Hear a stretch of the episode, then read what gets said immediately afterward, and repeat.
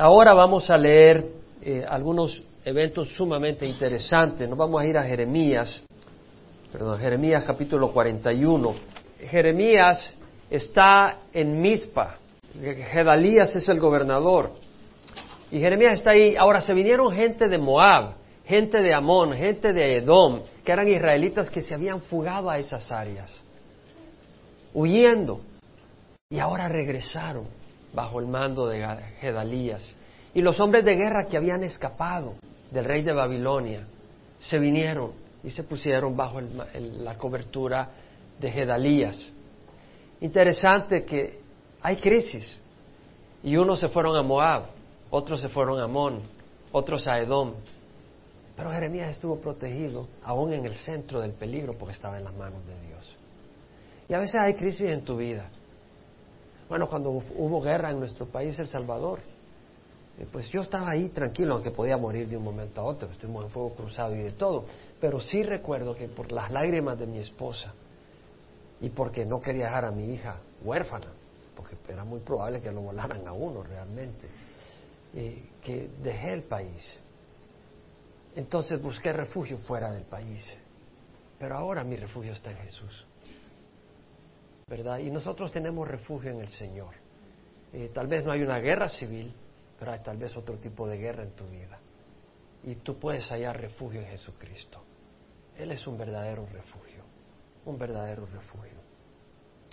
Ahora, vemos ahora en el capítulo 41, me acompañan, en el mes séptimo fue Ismael, hijo de Netanías, hijo de Lisama, de la familia real, y uno de los oficiales principales del rey, junto con diez hombres a donde estaba Gedalías, hijo de Ahicam, en Mizpa, y mientras comían pan juntos ahí en Mizpa, se levantó Ismael, hijo de Netanías, y los diez hombres que estaban con él, e hirieron a espada a Gedalías, hijo de Ahicam, hijo de Safán, y mataron al que el rey de Babilonia había puesto para gobernar sobre la tierra.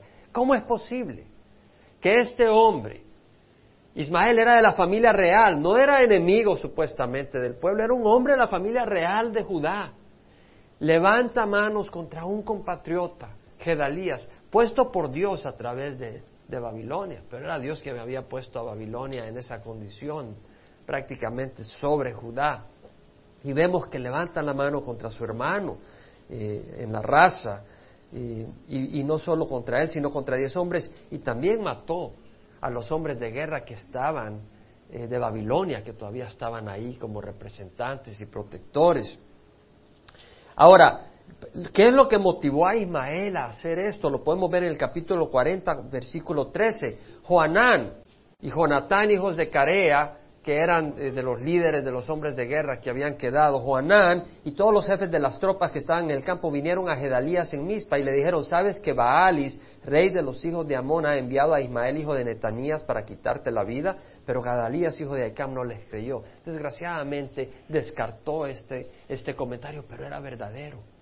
Entonces vemos de que Ismael era contratado por un rey pagano. ¿Qué es lo que quería el rey pagano? Baalis quería llevarse a los israelitas, quería traérselos a Amón. Eso es lo que quería. Quería enseñorearse de ellos. Quería tener el poder sobre ellos quería tener provecho de ellos, como quien quiere tener un rebaño más grande. Y vemos en el versículo 4 eh, que sucedió, capítulo 41, sucedió que al día siguiente del asesinato de Gedalías, cuando nadie lo sabía aún, 80 hombres vinieron de Siquem, de Silo y de Samaria, ciudades al norte, con las barbas rapadas, las vestiduras rasgadas y cubiertos de incisiones, y con ofrendas de cereal e incienso en sus manos, para llevarlos a la casa de Jehová. Estos hombres eh, venían a, hacer ofrendas, estaban de duelo. Probablemente no sabían que había sido incendiado el templo, porque venían al templo a hacer sus ofrendas. Y Ismael, hijo de Netanías, salió a su encuentro desde Mispa, llorando mientras iba, y cuando los encontró les dijo, venid a Gedalías, hijo de Aicam, hipócrita, si habías matado a Gedalías. Lo que quería él era matarlos porque iban a ofrecer resistencia a su plan de llevar al resto del pueblo hacia Amón, que ese era el plan que tenía porque había sido contratado por el rey de Amón. Sucedió que cuando entraron en la ciudad, Ismael, hijo de Netanías, y los hombres que con él estaban, los degollaron y los echaron en la cisterna. Solo diez de los ochenta se escaparon porque dijeron, no nos mates, porque tenemos eh, trigo, tenemos cebada escondida, tenemos aceite, eh, tenemos miel escondida, no nos mates. Y te vamos a decir dónde hay. Entonces ellos se salvaron el pellejo. Pero los otros, a los otros de los ochenta los mataron, los degollaron sin misericordia. Y vemos en el versículo 10, después Ismael tomó cautivos a todo el resto del pueblo, a los que habían quedado que estaban en Mizpa, a las hijas de rey, a todo el pueblo que había quedado en Mizpa, a los cuales Nabuzaradán, capitán de la guardia, había puesto bajo el mando de Gadalías, hijo de Aicam. Los tomó pues cautivos Ismael, hijo de Netanías, y fue a pasarse a los hijos de Amón. ¿Hacia dónde llevaba al pueblo? Hacia la tierra de idolatría de la tierra prometida a la tierra de idolatría. Aquí hay mucha enseñanza. Vamos a hablar de los malos pastores. Y oyó Jonatán, Joanán, hijo de Carea, y todos los jefes de las tropas que estaban con él, de todo el mal que había hecho Ismael. Es decir, Ismael había matado a los que habían quedado en, en Mizpa, ¿verdad? Había matado a Gedalías y había matado a estos, y ahora se llevaba al pueblo de rehén. Ahora Joanán y los jefes de las tropas que estaban con él supieron de lo que había ocurrido, obviamente ellos no estaban ahí, y tomaron a sus hombres y fueron a pelear contra Ismael y lo encontraron en Gabaón.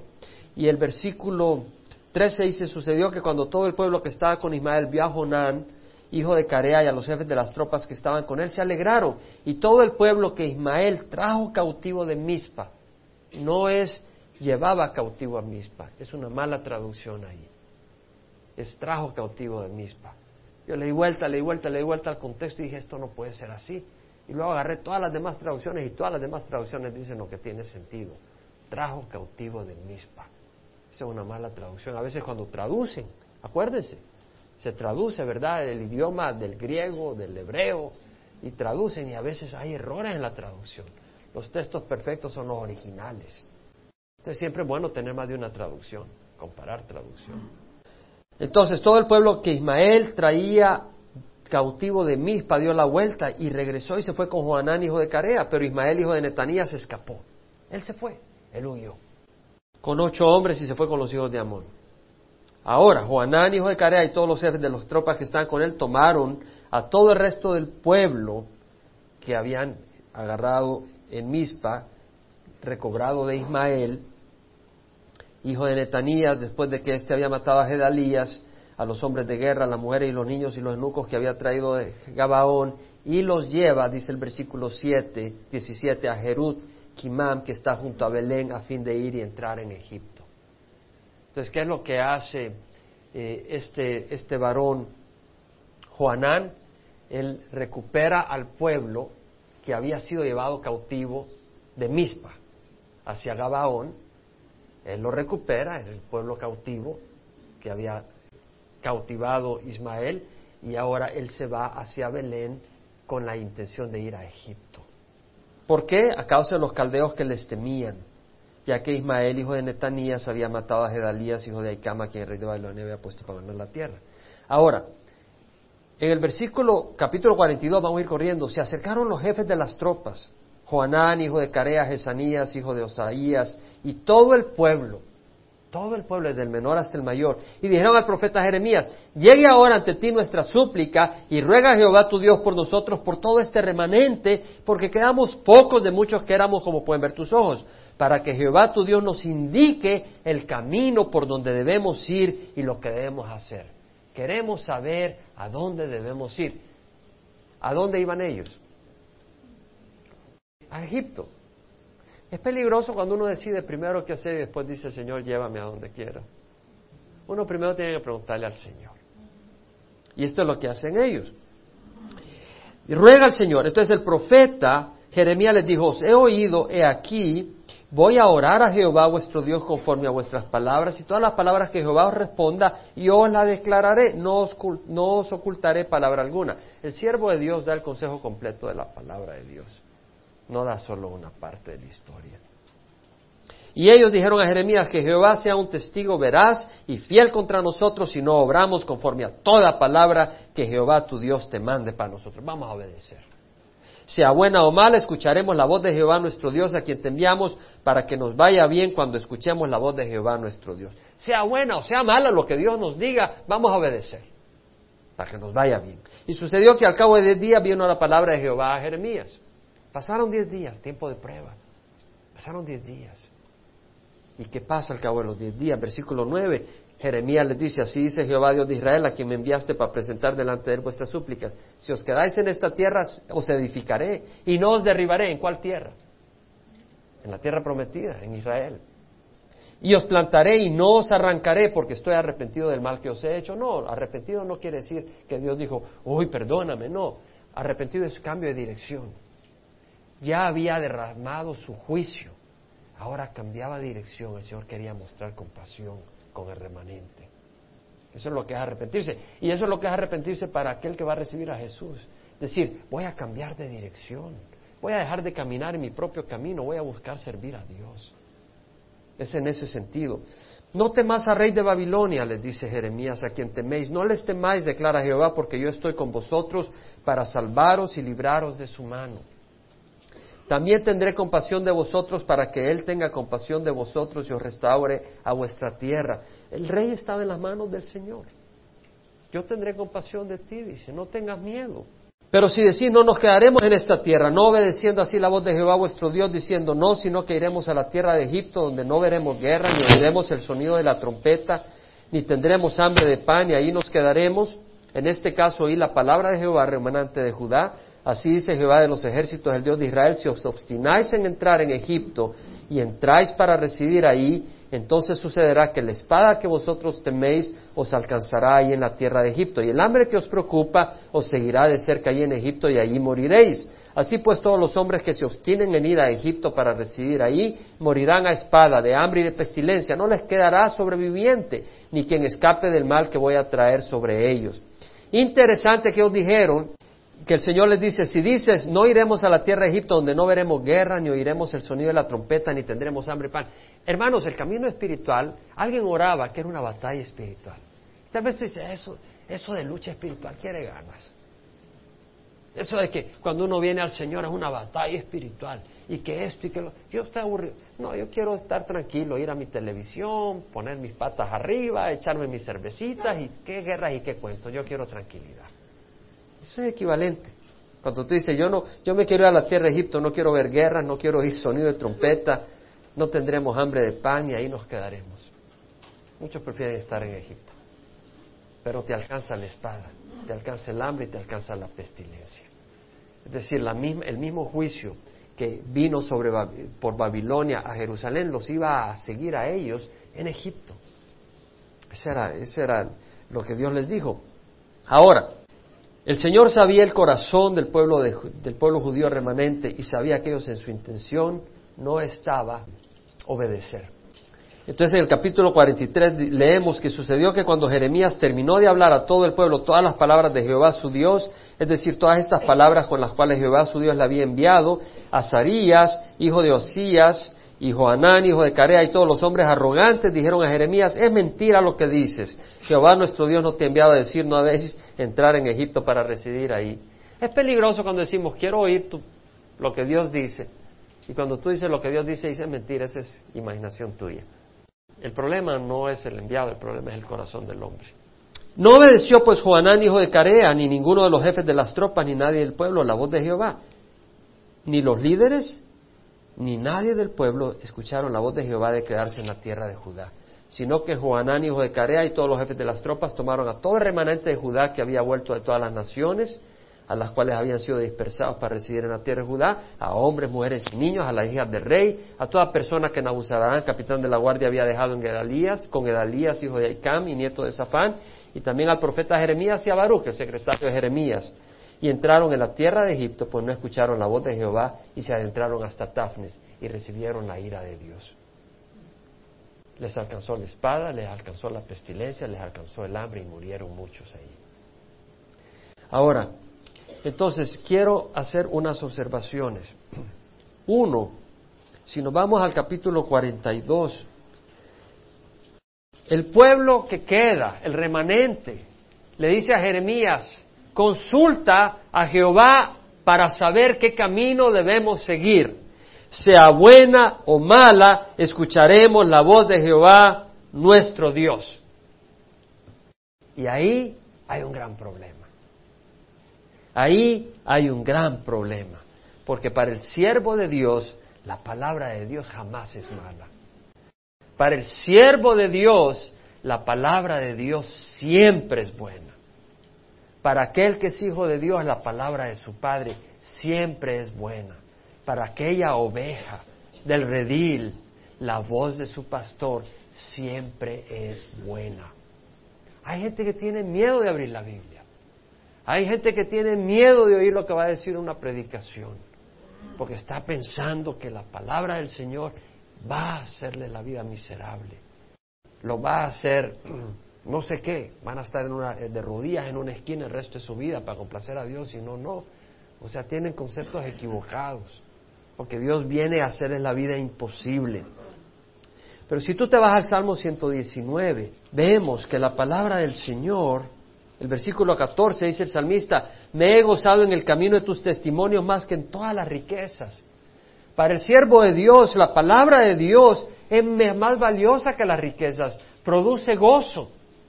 Me he gozado. En el versículo 24 dice, también tus testimonios son mi deleite, ellos son mis consejeros. Es bueno tener el consejo de Dios. Es bueno tener el consejo de Dios. Y si tú cuando lees la palabra del Señor te das cuenta que va a ser un consejero, no un aguafiestas, sino un consejero para tu vida. En el versículo 103 más adelante dice, cuán dulces son a mi paladar tus palabras más que la miel a mi boca. Es decir, hay, hay palabras de ánimo, hay palabras de amor para nosotros, palabras de consuelo. En el versículo 140 dice, es muy pura tu palabra. Realmente, hoy estaba conversando con mi hijo en la mañana y reflexionando, y estábamos conversando, y ¿sabes qué, Dani? Le digo, no hay nadie puro, solo Jesucristo. No hay nadie perfecto, solo Jesucristo. Y estábamos hablando de eso con Dani. Tuvimos un tiempo muy bendecido. Y sabes qué, qué hermoso que no hay, no hay palabra, la de, la de Dios es palabra es muy pura tu palabra y tu siervo la ama. No es aquello de que sea buena o sea mala la palabra, vamos a obedecer. Eso no suena realmente de alguien que conoce lo que es la palabra de Dios. De alguien que conoce a Dios. Es alguien que ve a Dios como un aguafiestas. Y tengo que hacer la palabra aunque sea mala porque si no me va a ir mal. Eso no es conocer a Dios. Eso es cuando uno andaba en la tradición. Veo qué puedo hacer para que no me agarre. Pero Quieres escaparte un poco, pero la ley te va a agarrar. Vives en ese espíritu y no en el espíritu de quién es Dios realmente. Versículo 130 dice, la exposición de tu palabra imparte luz, da entendimiento a los sencillos, te da entendimiento para la vida. Versículo 97 dice, cuánto amo tu ley, todo el día es ella mi meditación, tus mandamientos me hacen más sabios que mis enemigos, porque son míos para siempre. Satanás podrá ser astuto, pero la palabra de Dios te hace más sabio que Satanás. Tengo más discernimiento que todos mis maestros porque tus testimonios son mi meditación. Para el siervo de Dios la palabra de Dios siempre es buena, siempre. ¿Cuándo es, ¿Qué excepción tiene siempre? No hay excepción. En Jeremías leemos, yo sé los planes que tengo para vosotros, planes de bienestar y no de calamidad, para daros un futuro y una esperanza. ¿Es esa palabra mala? Vendréis a invocarme y me rogaréis y os escucharé. Me buscaréis y me encontraréis cuando me busquéis de todo corazón. Aquel que busca al Señor. ¿Qué dice la palabra? Yo sé los planes que tengo para vosotros, planes de bienestar y no de calamidad. Es una buena palabra para el que busca al Señor de corazón. Es una buena palabra para el que invoca al Señor. Cuando Marta y María están desesperadas porque su hermano Lázaro ha muerto y viene Jesús el cuarto día de estar Lázaro muerto. El Señor le dice a Marta, tu hermano resucitará. Le dice, yo sé en la resurrección final. No le dice Jesús, yo soy la resurrección y la vida. El que cree en mí, aunque muera, vivirá. Y todo el que vive y cree en mí no morirá jamás. Esa es una buena palabra para el que cree en Jesús. El que vive, no solo el que dice yo creo, los demonios creen y tiemblan. El que vive en Jesús, el que vive en su palabra y cree en Él, no morirá jamás. ¿Crees eso? le preguntó el Señor a Marta. ¿Crees tú eso? Yo estoy convencido que no va a morir. Yo estoy convencido que voy a dejar este cuerpo, pero voy a pasar la presencia de Dios. En ningún momento voy a dejar de estar consciente del amor y de la presencia de Dios. Y cuando deje este cuerpo es para una gran bendición. ¿Estás convencido de eso? Porque si no estás convencido, tu vida va a ser vivida muy distinta que si estás convencido de eso. Hace una gran diferencia. Jesús dijo, venid a mí los que estáis cansados y cargados, y yo os haré descansar. Esa no es una palabra mala. Venid, venid a mí los que estáis cansados. Eso, la promesa es para los que vienen a Él. Venid a mí los que estáis cansados y cargados, y yo os haré descansar. Tomad mi yugo sobre vosotros y aprended de mí, que soy manso y humilde de corazón, y hallaréis descanso para vuestras almas, porque mi yugo es fácil y mi carga es ligera. Esa no es mala palabra. Hallaréis descanso para vuestras almas, porque mi yugo es fácil. O, cuando dice el Señor, todo lo que el Padre me da vendrá a mí y el que viene a mí de ninguna manera lo echaré afuera. Esa es una bella palabra. Todo el que viene a mí, todo, el que el Padre todo lo que el Padre me da viene a mí. El que viene a mí de ninguna manera lo echaré afuera. Esa es la promesa de Dios que si tú vienes al Señor, la palabra de Dios es que nunca te echará afuera. Esa es una buena palabra. O cuando dice el Señor a través de Juan, todo lo que es nacido de Dios vence al mundo y esta es la victoria que ha vencido al mundo, nuestra fe. ¿Sabes que esa es una promesa de Dios? Esa es una promesa del Señor. Todo el que es nacido de Dios ha vencido al mundo. Y esta es la victoria que ha vencido al mundo, nuestra fe. Hermano, no hay circunstancia que venga a tu vida que tenga el poder para derrotarte si tú estás en Jesús. No hay ninguna circunstancia. Todo el que ha nacido de Dios vence al mundo. Todo el que ha nacido de Dios. Pero esa buena palabra es para el siervo de Dios, para el que es nacido de Dios, no para el que rechaza la palabra de Dios. Pero es buena palabra. Hermanos, qué hermoso que tenemos buena palabra nosotros. Tenemos buena palabra. Romanos 8:28 dice, todas las cosas obran para el bien de aquellos que aman al Señor, aquellos que han sido llamados de acuerdo a su propósito. Todas las cosas cooperan para el bien de los que aman a Dios. Esa es buena palabra. Ahora, el contraste es que para los que no sirven a Dios, para los que rechazan al Hijo de Dios, no hay buena palabra. No hay buena palabra. Hay mala palabra. En Apocalipsis 3, 15 al 16, Dios dice, yo conozco tus obras. No eres ni frío ni caliente. Ojalá fueras frío o caliente, por cuanto eres tibio, ni frío ni caliente, te vomitaré de mi boca. Es una palabra fuerte. Es decir, si tú dices, bueno, eso de estar apasionado de ir a la iglesia y servir a Dios, eso no es conmigo. Ah, vamos a dar una ofrendita, vamos a persinar de vez en cuando, vamos a celebrar el nacimiento de Jesús. No, el Señor dice, yo conozco tus obras. No eres ni frío, no eres ni muerto, religioso, y no eres caliente, no estás apasionado por mí. Te vomitaré en mi boca, dice el Señor. Palabra fuerte. O en Mateo que dice Señor, el que no está conmigo está contra mí. El que no recoge conmigo desparrama. Palabra fuerte. El que no está con el Señor. Entonces yo, yo, yo voy a ser neutral. Voy a esperar a, a que me case para entonces ya sentarme. El Señor dice, estás contra mí. El que no está conmigo está contra mí. O el Señor dice, el que me rechaza y no recibe mis palabras, tiene quien lo juzgue. La palabra que he hablado, esa lo juzgará en el día final. Te dice, ah, sí, pero yo no rechazo la palabra de Dios. Sí, yo rechazo lo que está diciendo el hermano Jaime. Pero la palabra de Dios yo no la rechazo. Momento. Lucas 10, 16. El que a vosotros escucha, a mí me escucha. Y el que a vosotros rechaza, a mí me rechaza. Y el que a mí me rechaza, rechaza al que me envió. Entonces yo te comparto la palabra de Dios. Yo no te estoy compartiendo cuentos de maricastañas. Yo me tomo el tiempo de estudiar la palabra de Dios para no decirte nada que no sea la palabra de Dios. Claro, tengo que ilustrar, pero busco compartirte la palabra de Dios y entender el contexto para compartirte la palabra de Dios. Y si tú la rechazas, no me estás rechazando a mí, estás rechazando a Jesucristo. Y no solo estás rechazando a Jesucristo, estás rechazando al Padre. O leemos cuando el Señor dice en 1 Corintios 6, 9, ¿no sabéis que los injustos no heredarán el reino de Dios? Esa no es palabra buena para el injusto. No os dejéis engañar ni los inmorales, si andas viendo pornografía, ni los idólatras, ni los adúlteros, ni los afeminados, ni los homosexuales, ni los ladrones, ni los avaros, ni los borrachos, ni los difamadores, ni los estafadores, heredarán el reino de Dios. Esas no son palabras suaves, son palabras fuertes. Entonces cuando viene el pueblo, el remanente dice, me digas palabra buena o mala a Dios, la vamos a obedecer, empezaron mal. Porque si tú eres siervo de Dios, no esperes palabra mala de Dios. Toda la palabra es buena, dulce, más dulce que la miel a mi boca son tus palabras a mi paladar. Amén.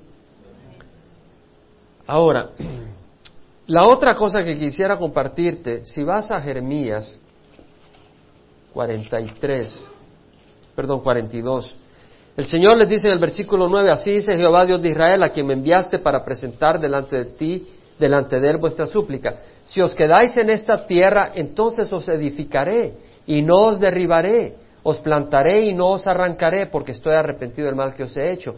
No temáis al rey de Babilonia, quien teméis, no le temáis, declara Jehová, porque yo estoy con vosotros para salvaros y libraros de su mano. ¿Quién era este pueblo? Era un pueblo malvado, era un pueblo que estaba desobedeciendo a Jeremías a la voz de Dios, lo habían metido preso, ¿cierto? Habían metido preso, no estaban obedeciendo a la voz del Señor, no se arrepintieron, no se entregaron a Babilonia, estaban en total desobediencia. Y viene el Señor y le dice, no temáis al rey de Babilonia, yo estoy con vosotros para salvaros y libraros de su mano. Nuestro Dios no es un Dios sediento de venganza, es un Dios lleno de compasión y misericordia. Eso es lo que Dios quiere mostrar a su pueblo. Misericordia y compasión. Y yo reflexiono, por ejemplo, cuando Moisés le dice al Señor, muéstrame tu gloria, le dice el Señor, nadie puede verme y, vivir, pero declaré, declararé mi, mi nombre. Y declara su grandeza y dice, Jehová, Jehová, Dios clemente y misericordioso. Y puedes leerlo, Éxodo 34. Jehová, Jehová, Dios compasivo y clemente, lento para la hidra y abundante en misericordia y verdad, el que guarda misericordia a millares. Versículo 6, 7, el que perdona la iniquidad, la transgresión y el pecado. Nuestro Dios es un Dios perdonador. Nuestro Dios no viene a destruir, ha venido a perdonar. Pero viene un día en que vendrá a destruir. Y trajo destrucción a Jerusalén después de mucha advertencia. Y el Señor está dando mucha advertencia al mundo de que viene el arrebatamiento de la iglesia. Hablamos de eso en el libro, dicho sea de paso. Y de que viene la ira de Dios. El Señor lo dice y lo dice y lo dice, como en los tiempos de Noé. Pero la gente le entra por un oído y le sale por otro. Y cuando venga la ira de Dios, no tienen ellos derecho a decir, eh, Dios es un Dios sediento de venganza. Dios ha mostrado mucha misericordia con este mundo. Cuando yo veo la maldad que rodea este mundo, Realmente Dios tiene una gran misericordia. Yo me encuentro muchas veces clamándole a Dios, ven pronto. Realmente, cuando analizo la maldad que hay, aún en nuestra propia carne. No, o sea, digo, Señor, ven, cambia todo esto y empieza el nuevo reino. Pero todavía hay gente que salvar. Tenemos que orar para que los demás entren pronto. Ahora dice, no tendrá por inocente al culpable el que castiga la iniquidad de los padres sobre los hijos y sobre los hijos de los hijos hasta la tercera y cuarta generación. Tu maldad influencia a tus hijos. ellos caminan en maldad porque tú también has influenciado a tus hijos. Tenemos que cuidar cómo influenciamos a nuestros hijos. Uno de los versículos favoritos eh, que para mí recobraron vida para mí este año, según de Corintios 5, 19, 21, donde Pablo dice, Dios estaba en Cristo reconciliando al mundo consigo mismo, no tomando en cuenta a los hombres sus transgresiones. Y nos ha encomendado a nosotros la palabra de reconciliación. Por tanto, somos embajadores de Cristo. Y como si Dios rogara por medio de nosotros, en nombre de Cristo, rogamos reconciliados con Dios. Aquel que no conoció pecado, Dios lo hizo pecado por nosotros, para que nosotros fuéramos hechos justicia de Dios en Él. Entonces vemos la compasión de Dios, que a Cristo, que nunca había cometido pecado, lo envolvió en el pecado de la humanidad, en la cruz. Y Él pagó por toda la maldad de la humanidad, para que nosotros fuéramos revestidos de toda la rectitud de Jesús. ¿Tú crees que eso es un Dios que busca destruirnos? Es un Dios compasivo. Ahora, cuando la persona rechaza a Jesucristo, rechaza al señorío de Jesucristo, no le puedes echar la culpa a Dios. Tú mismo te estás condenando. Tú mismo te estás mandando al infierno. Quiero meditar en otro aspecto.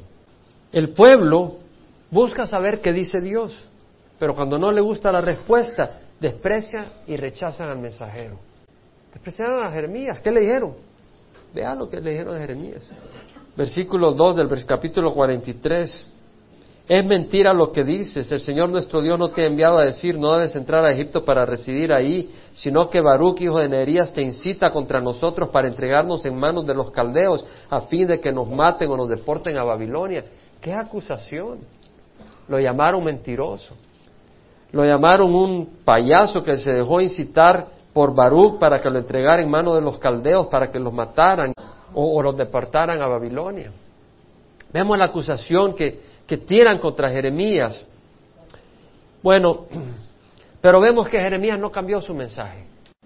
Y yo creo que el cristiano no debe cambiar jamás su mensaje. Pablo dijo, busco el favor de los hombres o el de Dios. Si estoy buscando complacer a los hombres, no puedo ser siervo de Dios. Gálatas 1.10. Busco ahora el favor de los hombres de Dios, o me esfuerzo por agradar a los hombres. Si estuviera tratando de agradar a los hombres, no pudiera ser siervo de Dios, dice Pablo. Tú tienes que mantenerte.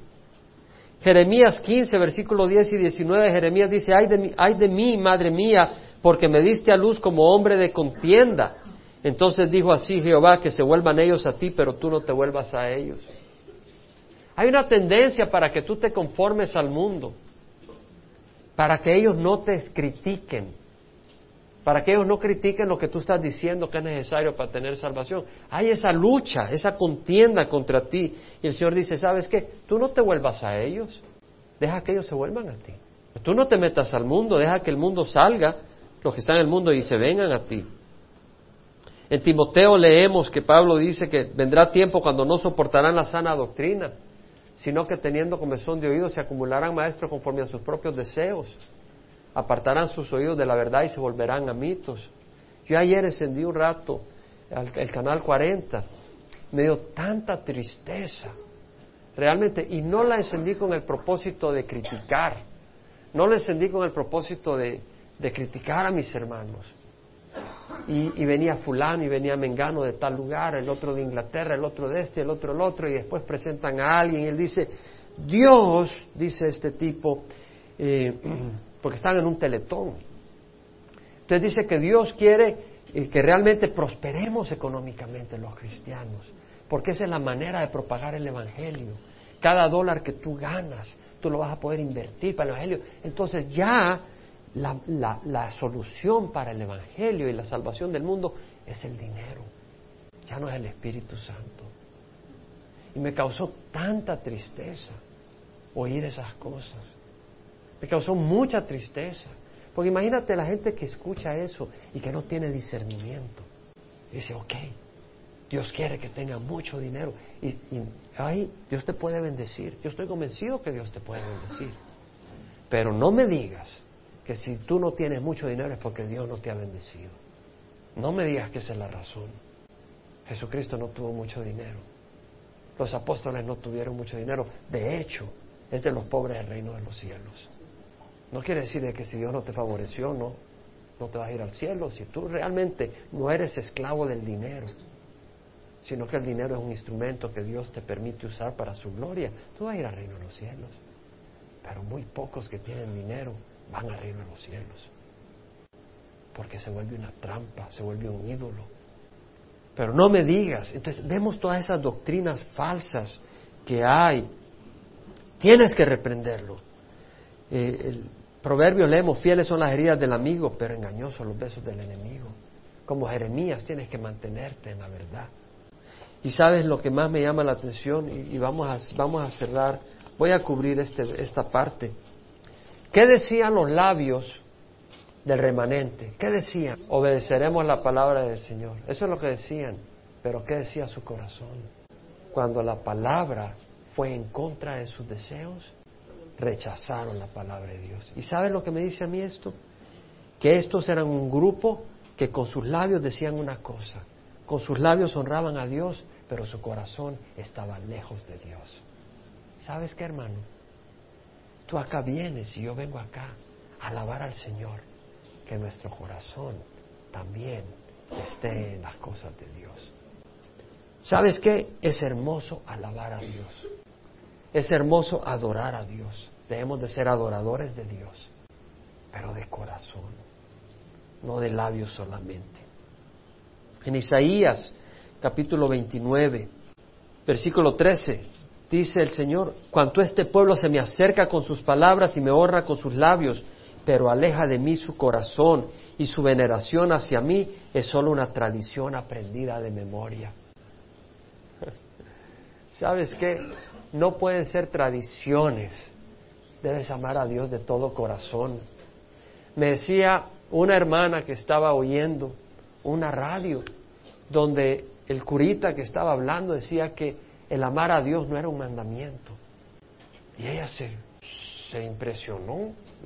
Le pidió a la otra hermana con la que estaban, mira, apaga eso porque yo no quiero que mi hija oiga todo esto. Señor Jesucristo dijo, este es el primero y más grande de los mandamientos, amar a Dios con todo tu corazón, con toda tu alma, con toda tu mente. ¿Sabes qué? El problema es que a quién vas a escuchar. En Mateo 15, versículo 1 al 9, vemos que los fariseos y los escribas vienen al Señor y se quejan porque los discípulos no se lavaban las manos antes de comer el pan.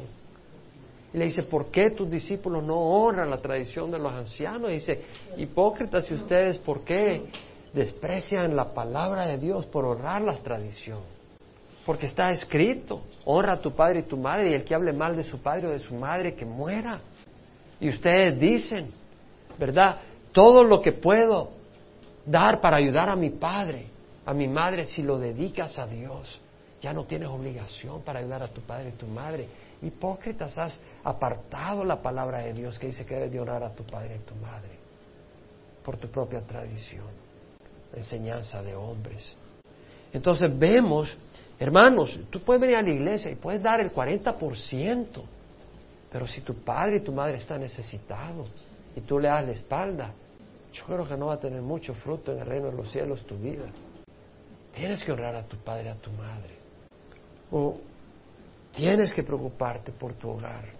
Tienes que preocuparte por tus hijos. Jeremías 17, 9 a 10 dice Jeremías, bueno, dice Dios, más engañoso que todo es el corazón y sin remedio. ¿Quién lo comprenderá? El corazón es engañoso. Yo Jehová escudriño los corazones y pruebo los pensamientos para, para dar a cada uno según sus caminos, según el fruto de sus obras. Entonces, el corazón es engañoso. Tú y yo tenemos un corazón engañoso. Es cierto. Pero ¿quién nos ha salvado? Jesucristo.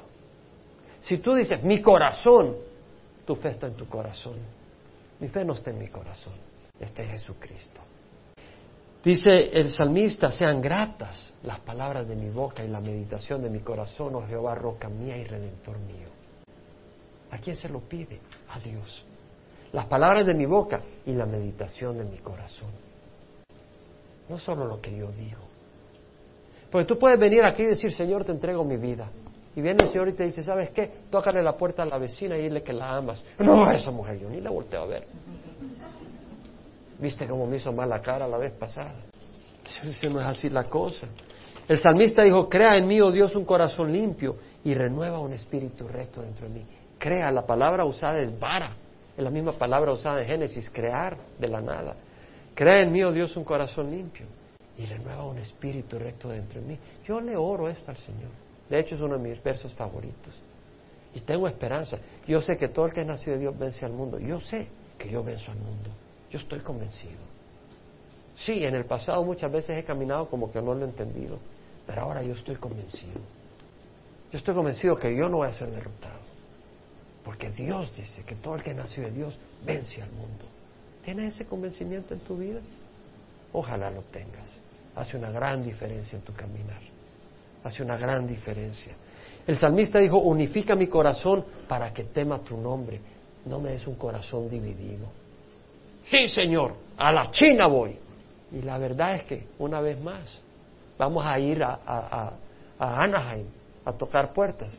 No, Anaheim no quiero ir, no, Nadie se va a dar cuenta, no va a salir en el periódico. Pero a la China sí voy. No va ni a la China ni a Anaheim. El Señor dijo a través de Santiago, sea hacedores de la palabra y no solamente oidores que se engañan a sí mismos. Es decir, no es lo que digo, es lo que hago. En Samuel, 1 de Samuel 15, 22 al 23, tenemos eh, el caso de Saúl y, Samuel reprendiendo a Saúl. Es Dios. A través de Samuel dice, se complace Jehová tanto en holocaustos y sacrificios como en la obediencia a la voz del Señor. He aquí obedecer es mejor que sacrificio y prestar atención que la grosura de los carneros. Entonces el Señor quiere obediencia y solo vas a obedecer si tienes un corazón obediente. Vámonos a Efesios, ahí vamos a terminar. Efesios 4, versículo 22 al 24. Dice el Señor, en cuanto a vuestra anterior manera de vivir, os despojéis del viejo hombre. ¿Qué quiere decir eso? Que se corrompe con sus deseos engañosos. ¿Sabes qué quiere decir eso? Lo que eso quiere decir es que cuando tú tienes impulsos que no son de Dios, tú te despojes de ellos. Es decir, que digas, no, no voy a actuar de esta manera. Tú puedes hacerlo. ¿Nunca has experimentado actuar no, no de acuerdo a la carne, sino de acuerdo al Espíritu? Eso es despojarse del hombre anterior.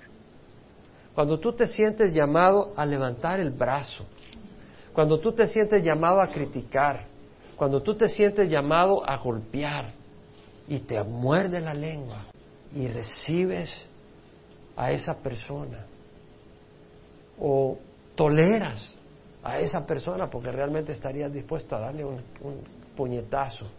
Y dice Señor voy a ser amable y eres amable te estás despojando del hombre viejo ese es el corazón que realmente ama a Dios. Entonces dice en vuestra manera anterior de vivir os despojes del hombre viejo que se corrompe según los deseos engañosos y que se ha renovado en el espíritu de vuestra mente. Piensa distinto a través de la palabra de Dios. Léela para pensar distinto y os vistáis del nuevo hombre. Es cuando dice, ¿sabes qué? Voy a mostrar amabilidad, voy a hacer el bien, el cual a la semejanza de Dios ha sido creado en la justicia y santidad de la verdad. Padre, te damos gracias, nos vamos a parar.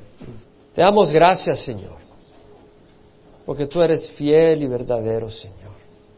Padre, vemos a un remanente que dice, sea buena o mala tu palabra, la obedeceremos. Qué triste pensar que tú tienes palabra mala para tu pueblo. Vemos un pueblo que no te conoce. Yo te ruego que te conozcamos, Señor. ¿Quién eres tú? Padre, y luego vemos que dicen que van a hacer algo, van a hacer la voluntad de Dios, pero quieren conocerla y cuando la conocen, la desprecian. Su corazón estaba lejos realmente de lo que sus labios decían. Padre, yo te ruego que nuestros labios no estén en dirección opuesta a nuestro corazón. Con los ojos cerrados, si tú entiendes la oración de estas dos peticiones, tu vida va a ser cambiada mucho. Si tú entiendes que Dios tiene solo palabra buena para ti, y si tú entiendes que necesitamos un corazón sincero a Dios, con los ojos cerrados, ahí donde estás puedes pedirle a Dios, dame un corazón limpio, dame un corazón unificado y ahí con los ojos cerrados puedes pedirle a Dios, ayúdame a entender que tu palabra para mí es buena, buenas nuevas. Padre, te damos gracias Ruego que la gracia de nuestro Señor Jesucristo, el amor del Padre y la comunión del Espíritu Santo vaya con cada uno de nosotros. En nombre de Jesús. Amén.